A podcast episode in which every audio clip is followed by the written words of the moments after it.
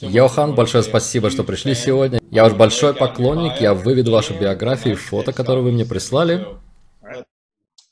Итак, Йохан Фриц был отобран еще в детстве для участия в программах и в подростковом возрасте прошел через МК Ультра. Я уверен, что многие знают, что это такое. И мы можем поговорить об этом через минуту. Прошел все уровни подготовки суперсолдат. При поступлении в корпус морской пехоты США он снова прошел отбор. Его перевели на базу Диего Гарсия, мы поговорим об этом больше, это остров. От сотрудника ЦРУ до участника СКП, откуда его перевели на Луну, где он работал в нескольких программах. Он официально служил в группе Крюгер, также был солдатом и офицером в силах обороны Марса, офицером в Нахтваффен как это произносится? Реджир или Регир, да. Или в темном флоте, как это переводится с немецкого. А также офицером в Альянсе, в 20% сил темного флота, которые перешли на его сторону.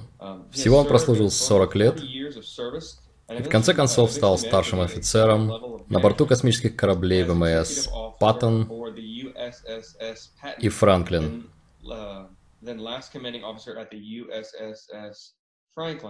Где он прослужил 15 лет. Он был адъютантом в Нахтваффенрегир, и в этом качестве он присутствовал на многих встречах Высшего Совета МКК, известного как Триумвират. Это очень интересно, я с нетерпением жду, когда мы перейдем к этой теме. Йохану удалось вспомнить больше, чем другим участникам, благодаря тому, что он смог преодолеть программирование МК Ультра, которое он прошел. И сегодня мы с ним обсудим происходящее в секретных космических программах. Итак, Йохан, добро пожаловать. Очень рад говорить с вами, сэр. Спасибо за приглашение. Итак, давайте начнем с того, как мы дошли до того, что население планеты ничего не знает, ни откуда мы произошли, не о том, что происходит в космосе, не о том, какие люди раньше населяли планету. Самое легкое объяснение – это пример Манхэттенского проекта с 40-х годов. У нас был огромный проект, который осуществлялся в США. И в конце концов, в этом проекте участвовало более 150 тысяч человек здесь, в США, которые все работали в нем, и никто не знал о нем до 1985 года. Так, спустя 40 с лишним лет, американское общество вдруг узнает, что все эти люди участвовали или в производстве материалов для атомного оружия, или в тестировании этих материалов, или создании атомной бомбы в Аламо Нью-Мексико. Итак, столько людей занималось бомбой, но дело в том, что США и армия США научились очень хорошо держать секреты. Второй аспект этого, я бы сказал, это то, что используется технология стирания памяти. Есть много людей, особенно в армии США, которые участвовали в программах и даже не знают об этом. И мы видим, что с 2000 года до сегодняшнего дня, последние 20 лет, наблюдается рост числа самоубийств в 1,7 раз Среди ветеранов армии США это от 17 до 21 человека в день, кто совершает самоубийство из-за посттравматического стресса и прочего. Я предполагаю, что многие из этих людей, вероятно, были в программах и понятия не имеют, как справиться с этим стрессом. Со мной было то же самое. Я был алкоголиком к моменту своей демобилизации из морской пехоты. И когда я обратился за помощью к лицензированному терапевту, она погрузила меня в регрессивный гипноз, и все это полезло наружу. Так что... Да. Хорошо, давай объясним некоторые термины. Я обычно даю определение для тех, кто смотрит первый раз и не понимает, о чем идет речь. Я увидел пару ключевых терминов. Итак, Диего Гарсия, ты можешь объяснить, о чем идет речь? Да, если вы посмотрите на Индийский океан, там есть остров. Я выведу его на экран, продолжай говорить.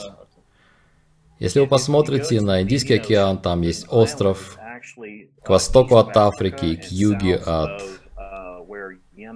Омана и Арабских Эмиратов и всех остальных стран. И этим островом на самом деле управляет Минобороны Великобритании. И вы увидите, что на северной оконечности острова находятся все обычные военные базы. И от армии США к ним приписан личный состав ВМС и ВВС. Они также используют на острове глушители радиочастот и технологию голографической маскировки, чтобы не допустить утечки частот с острова. Тони говорил об этом острове, он сказал, что они держали корабль на 10 метров от земли и просто затягивали груз магнитным погрузчиком прямо с земли. Да. И в моем случае меня привезли в место под названием Дарт или Дротик, который построила компания Lockheed Martin на южной оконечности острова. И он находится в конце взлетной полосы, длиной, наверное, в 4 километра. Они приземлились там, подобрали меня и два других человека и отправили нас на Луну. И так я официально попал в программу. Ясно, окей, давай поговорим о Крюгере. Ты можешь быстро рассказать, что такое Крюгер? Итак, Вальтер Крюгер во время Второй мировой войны был генералом, который был во главе русского фронта в какой-то период. И до того, как его назначили туда, он работал с Альбертом Шпейером и генералом Шпандау и другими, пытаясь выяснить, как создать Уберменша, то есть сверхчеловека или суперсолдата. И вот что они делали, они перевезли всех, кто участвовал в программе в Норвегию. И то, чего он не сказал остальным, это что он также перевез туда свою еврейскую любовницу, ее сына, Габриэля, также в Осло, чтобы спрятать их от Рейха. И на базе в Норвегии они делали множество генетических манипуляций, генетического редактирования. Они также работали с японцами, которые были частью стран оси. И японцы, кстати, имели технологии клонирования и стирания памяти и много другого. Они начали обмениваться этими технологиями, и вдруг... И первая программа, которая вышла из этого, называется «Наемный корпус Крюгер УЛО». И это компания, которая управляет корпусом Крюгера и используется Триумвиратом, то есть Высшим комитетом МКК. Другие также их нанимают. Их нанимают в целях безопасности и для выполнения конкретных боевых задач. И многие из элиты и правительств разных стран, если у них есть задача, где они не хотят оставлять абсолютно никаких следов, они нанимают Крюгер. И вот что происходит. Прилетает дротик или TR-4, или TR-3, или TR-6, сбрасывает группу в нужное место, они делают работу и магическим образом растворяются. И они делают это потому, что у Крюгера есть такая идея под названием «политика нулевого следа», то есть когда они выполняют работу, они не оставляют никаких следов того, что они были там.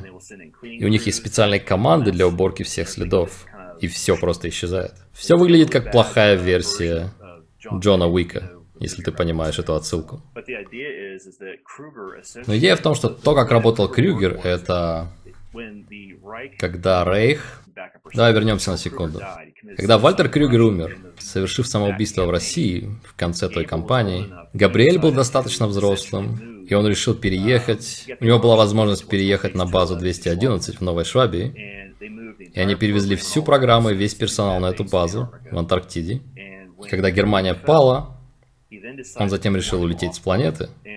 И многие люди на этой базе 211 также решили перебраться в то, что сегодня называется УЛО, Управление лунными операциями.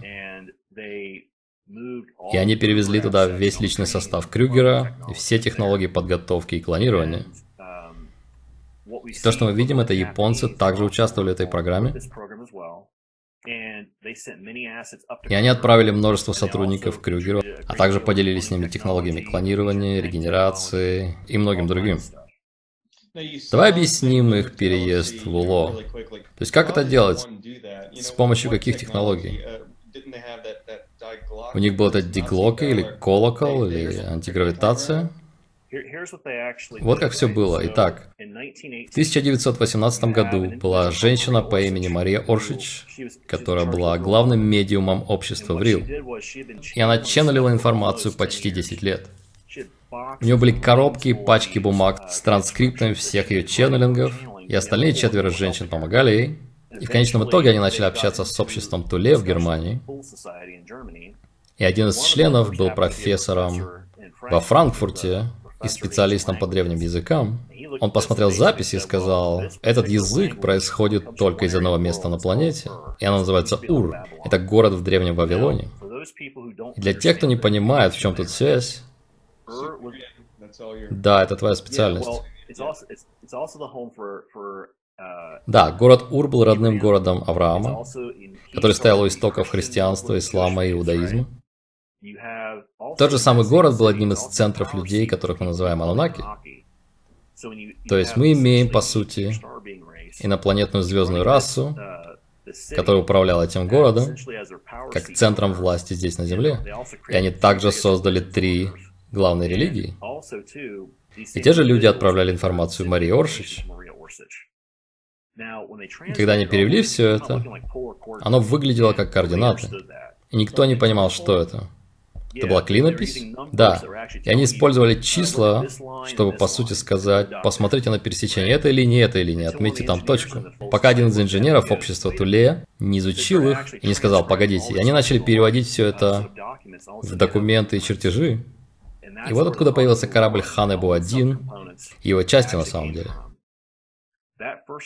Этот первый корабль был испытан в 1932 году. Его видео есть даже на ютубе. Кто-то загрузил его, где показано, как они тестируют отрыв корабля от земли. Есть также и второе видео, где показано, как корабль взлетел в самый первый раз. Электрический разряд от корабля взорвал баки с горючим и боеприпасы рядом с площадкой. И даже ранил немецких офицеров, которые были там. Так что да, есть много видео, которые кто-то загрузил недавно, где этот корабль взлетает. И когда он взлетел, электрический заряд от него создал все эти проблемы. И тогда немцы сказали, что нам нужно переоборудовать его как-то. То, что они начали делать с Ханабу 2 и 3, они начали строить корабли гораздо большего размера, которые могли брать по 20-30 человек за раз или много груза. И так они перевезли всех вместе с информацией с базы 211 в Антарктиде в УЛО. Потому что у них уже были люди на Луне, которые строили там базу. Когда мы говорим о людях вроде Виктора Шаубергера, который разрабатывал репульсионный двигатель, и людях вроде Вернера фон Брауна, который сказал, что у нас уже есть люди, которые были на Луне, и мы хотим вернуться туда. И это то, что он пытался сделать в НАСА. Вот почему он сказал это, потому что у немцев уже были люди там, которые строили ЛО. И к 1932 году мы видим, что у них есть работающий корабль, и они начали переезжать туда. И к концу Второй мировой войны, через сколько, 12-13 лет, у них уже была полноценная база на Луне. И немцы использовали У-2, ну не У-2, а подлодки, и превращали их... Да, они брали их и ставили плазмовый двигатель, или какой двигатель они ставили на них? Они использовали тороидальный двигатель, который был очень похож Троидальный? Да. И он создает антигравитационный эффект. И этот конкретный дизайн двигателя встал на старые подводные лодки, которые они просто не хотели выбрасывать, потому что они, по сути, и так были рассчитаны на работу в безвоздушной среде. Итак, мы видим, что эти подлодки конвертировали, и затем, когда они изнашивались, они разбирали их и использовали их части на новых кораблях, которые появились позже.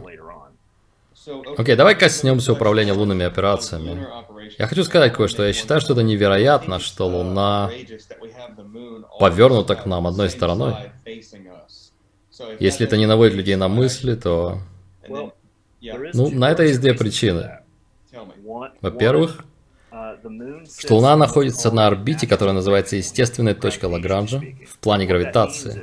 И это означает, что скорости как раз достаточно, потому что Луна вращается вокруг Земли, и во время вращения у нее достаточно орбитальной скорости, чтобы держать Луну в одной гравитационной точке, где ничего не дает ей улететь от Земли, и ничего не притягивает ее к Земле. Точка равновесия. Да. Дело в том, что есть много версий того, как она попала туда, и это совсем отдельный разговор. Это было сделано искусственно, верно? Я бы сказал да. И вторая причина вот в чем. Задумайся, мы не владеем Луной. Мы владеем 8 гектарами на Луне, и это все. Остальным владеют другие расы. Рептилии или все возможные расы. Какие это расы? Ты можешь сказать, что ты знаешь? Итак, там есть зета-сетки, там есть драка, И Драко, кстати, выделили нам часть того, чем они владеют, эти 8 гектаров ноуло. И это находится в кратере Жюля Верна на обратной стороне Луны. Еще одна раса, которая присутствует там, это группа под названием Высокие Белые. Есть группа под названием серые солипси, мертер и другие расы, у которых есть личный интерес либо к тому, что у нас получится здесь, либо к тому, что мы делаем. И там огромное количество рас. Это что-то вроде Антарктиды нашей Солнечной системы. У всех есть кусочек территории, но никому не разрешено делать там резких движений. И мы, кстати, единственные, кто занимается там тем, чем нельзя заниматься на Луне. Человеческая раса, в смысле. Я делал интервью с Арианой. Ты знаешь ее? Да. Она сказала, что на обратной стороне Луны есть ловушка для душ. Это правда? Итак, когда мы говорим о ловушках для душ, нам нужно поговорить о технологиях. Итак, когда мы обсуждаем идею ловушки для душ, мы имеем в виду то, что происходит с нашей эссенцией, верно? Программах мы называем это эссенцией. Это по сути копия того, что у тебя в голове и что делает тебя тобой, твоя душа. Или в некоторых случаях они берут только часть этого, то есть альтернативную личность, или то, что мы называем альтерами. Они копируют только эту небольшую часть и помещают ее в клон, или то, что мы в программах называем рукав. И когда это копируется, они помещают мое родное тело в криостазис, активирует рукав, и эта часть меня, которая скопирована, теперь становится тем, кто управляет этим клоном или рукавом. Теперь вот что происходит. Итак, есть проблема того, что будет, если этот рукав погибнет, верно? И есть процесс, который в программах мы называем рехоминг или возвращение домой. Это означает, что этот фрагмент или альтер всегда возвращается к душе, от которой он отделился. И также, когда мы умираем, мы всегда возвращаемся к Божественному Создателю. То есть мы, по сути, симулируем тот же процесс. Есть технология, которая может перехватить эту энергию, эту эссенцию, и вот о чем она говорит. И это на самом деле инопланетная технология. Как нам вырваться и не спавниться здесь больше? Отключить технологию? Это самое простое. Окей, следующий вопрос. Людей похищают в лесах. Их используют в глобальной, точнее не глобальной, а галактической работорговле и для заселения немецких колоний в космосе. Когда люди, я много слышу от этого парня, Дейта Пилатес, что люди с немецкими корнями, это то, что они ищут больше всего, и они буквально исчезают, когда ходят в походы в лес. Итак, вот как я отвечу на этот вопрос. Если посмотреть на общую картину, то, что они ищут, это... Если ты будешь тем, что они называют активом, то есть тебя используют в конкретной программе, есть три вещи, которые они в основном ищут. Первое, есть ли у этого человека базовые интуитивные способности, то есть хотя бы какие-то экстрасенсорные навыки. Второе, есть ли у них комбинация метагена. И вот что это означает. Если посмотреть на твой генетический состав, есть от 5 до 8 геномов, которые они ищут. Если у человека есть такое сочетание, это значит, что человек может развивать и использовать больше психических способностей, чем другие. Третье, что они ищут, это определенный склад личности. Там в космосе нет возможности позвонить домой маме. И они ищут людей, которые могут отправиться на миссию, выполнить ее и не бояться сделать это. Понятно, о чем я? То есть они ищут людей с конкретным складом личности. Когда я был ребенком, именно на это они меня и тестировали.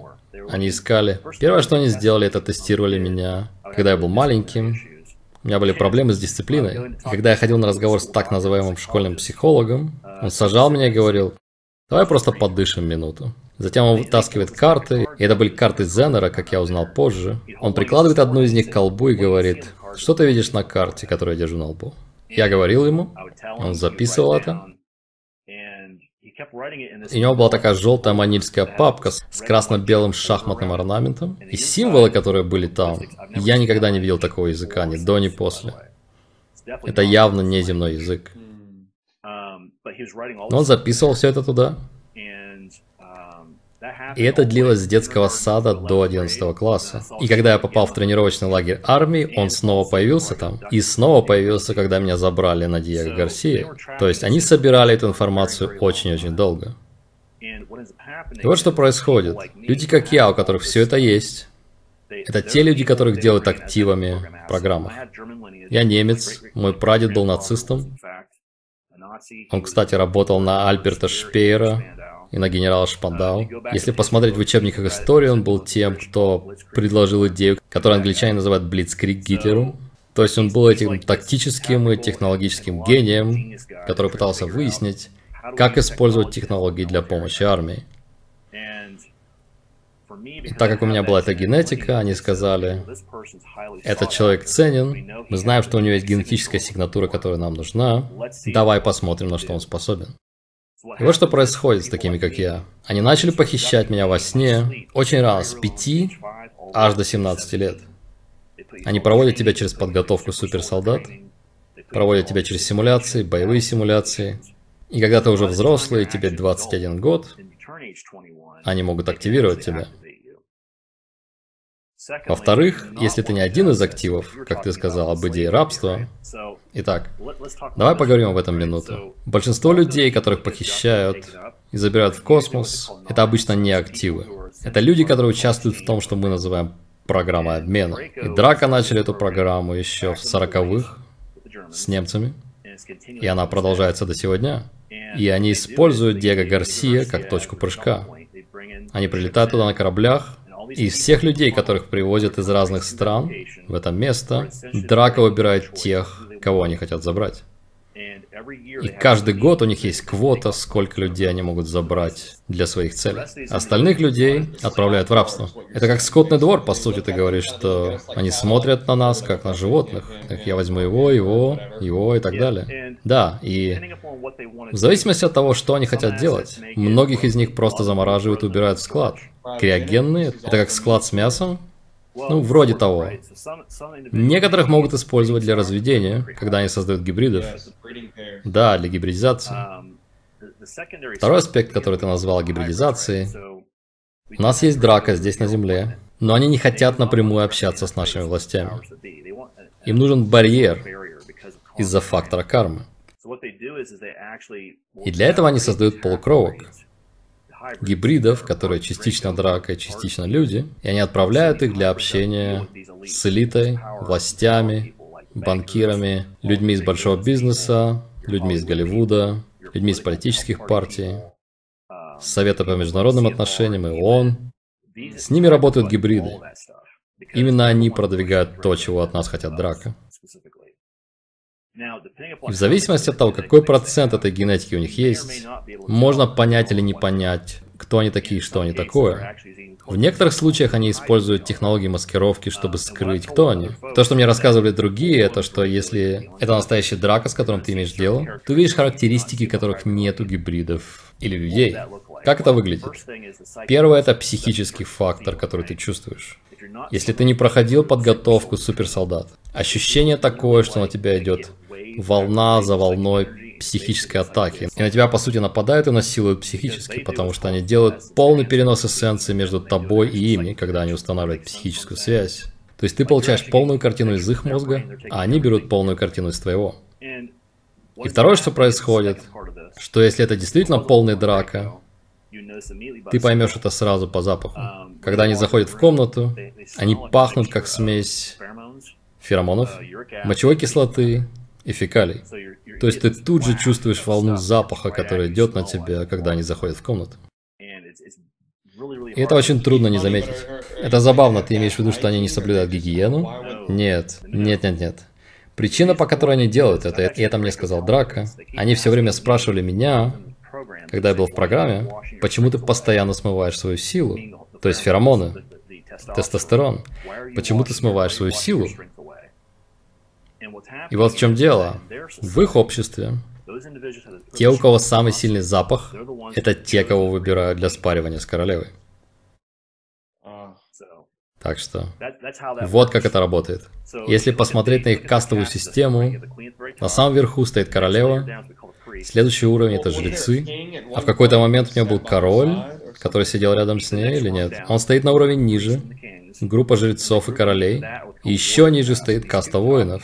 Эти две касты сразу под королевой это те, среди кого убирают, кто будет спариваться с королевой. Окей, они находятся на Орионе. Где они находятся? На Сириусе или на Орионе? Их система называется Тубан в созвездии Драка. Это их дом. Раньше они жили здесь, кстати, но они теперь живут на Тубане. Здесь, в смысле, на Земле или в Солнечной системе? Здесь, на Земле. Они считают Землю своим Эдемским садом. Когда мы говорим об их религиозном учении и религиозных практиках, и нужно, кстати, разграничить здесь кое-что. В цивилизации Драка есть те, кто называется расой, отпрыском, и вторая группа, которая называется Сиакар.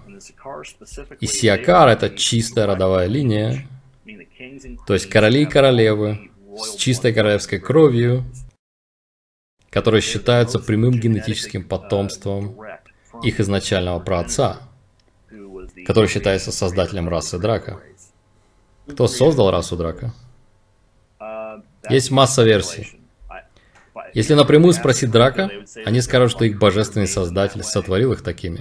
Но дело в том, что если посмотреть на историю здесь на Земле, здесь была масса рас, которые манипулировали как рептильным сознанием, так и сознанием млекопитающих. То есть теми, от кого мы произошли и от кого они произошли. И мы знаем точно, что над ними экспериментировали точно так же, как над нами. И это мое личное предположение на данный момент. Это невероятно. Это королева. Ты можешь рассказать мне все, что о ней знаешь? Сегодняшняя королева это не та же королева, которую я знал, когда был в программах. Сегодняшняя королева на самом деле убила свою мать, которая была королевой, о которой я знал. И то, как королева выглядит физически, они примерно 6-7 метров ростом. Они выглядят больше как... Наверное, можно сказать, что они смесь драка рептилии и дракона. У королевы есть полноценные крылья, в то время как многие молодые, потомство ее матери и ее самой, имеют только рудиментарные крылья белого цвета. Когда смотришь на их кожу, она дает такой искрящийся эффект из-за того, как чешуя отражает свет. Они супер чувствительны психически, очень физически и психически сильны. У них кастовая система, основанная на чести. То есть, вот что получается, если ты заключаешь договор с Драка, это что-то вроде... То есть в человеческом понимании... Ну как люди вообще договариваются с драка, если они настолько физически и ментально сильнее? Разве они не смотрят на нас и не хотят нас съесть? Это все равно, что шоколадка Сникерс придет и попытается договориться с людьми, то есть... Как мы вообще можем иметь позицию, чтобы договариваться, и чтобы нас уважали?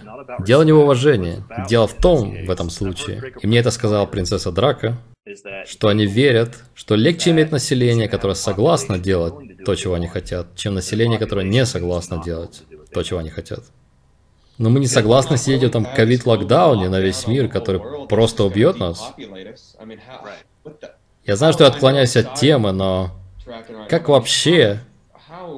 Что нам делать с этим? Как нам остановить это? Знаешь, я баллотировался в Сенат, и моим лого был... Моим лого, извиняюсь, моим слоганом было снимем маску с нашего будущего. Я не говорю, что я такой герой, я просто говорю, что как, черт побери, нам остановить эту осаду, которую осуществляют на нас? Моим прямым ответом на твой вопрос будет то, о чем мы говорили до этого. Будучи духовно осознанными и развитыми людьми, и это мы, кто живет на этой планете, нам нужно начать делать осознанный выбор – Вместо того, чтобы кормить низкочастотной энергией, нам нужно начать выбирать наилучший результат для себя. И нам нужно создать этот наилучший результат, объединяясь с другими людьми, которые хотят того же, и коллективно говорить, вот какого результата мы хотим для нашей расы. Мы хотим иметь свой мир, где нет генетически модифицированной еды. Мы хотим жить на планете, где окружающая среда охраняется. Мы хотим жить на планете, где другие расы не нападают на нас без нашего согласия. Да, именно. То есть все эти выборы мы должны сделать как раз, и мы пока не готовы объединиться и сделать это. И в этом главная задача – объединить людей под идеей того, что нам нужно делать всем вместе.